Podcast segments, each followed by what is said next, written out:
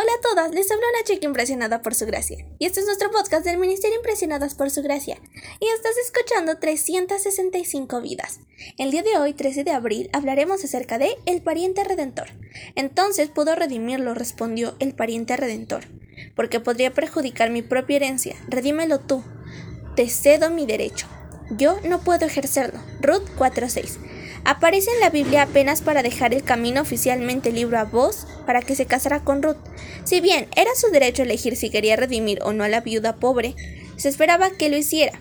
No era una cuestión de ver cuánto podría ganar, sino de la ayuda que podría dar a la necesitada. Teniendo las condiciones para hacerlo, se esperaba que lo hiciera. Por los textos del capítulo 4 de Ruth, da la sensación de que la elección del pariente redentor estuvo basada meramente en las ventajas o pérdidas materiales que podría tener con la decisión. Ruth no era un buen partido económicamente hablando, y no es para juzgarlo, pero si Ruth hubiera sido una viuda rica, seguramente el pariente redentor hubiera hecho el esfuerzo de redimirla. Lo que priorizó este personaje fue su heredad, no su familiar necesitada. Muchas veces nos preocupamos mucho más por las cosas que por las personas. Vos, la, la contracara del pariente redentor, solamente porque conocía a Ruth, porque la había visto, y el anónimo pariente no la aceptó porque no la conocía, porque no la había visto.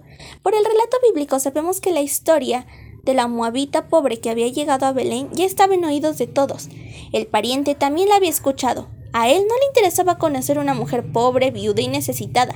Eso fue lo que había oído.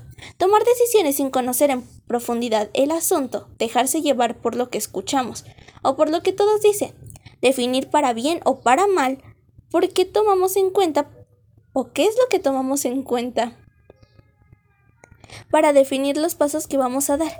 Gracias al cielo, cuando Jesús tuvo que, decidir redimirnos o no, Él no pensó en las ventajas que podría obtener. Si Jesús lo hubiera pensado, estaríamos perdidas perdidas para siempre.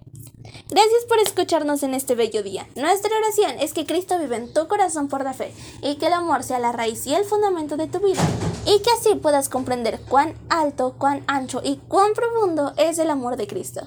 Hasta luego, bendiciones.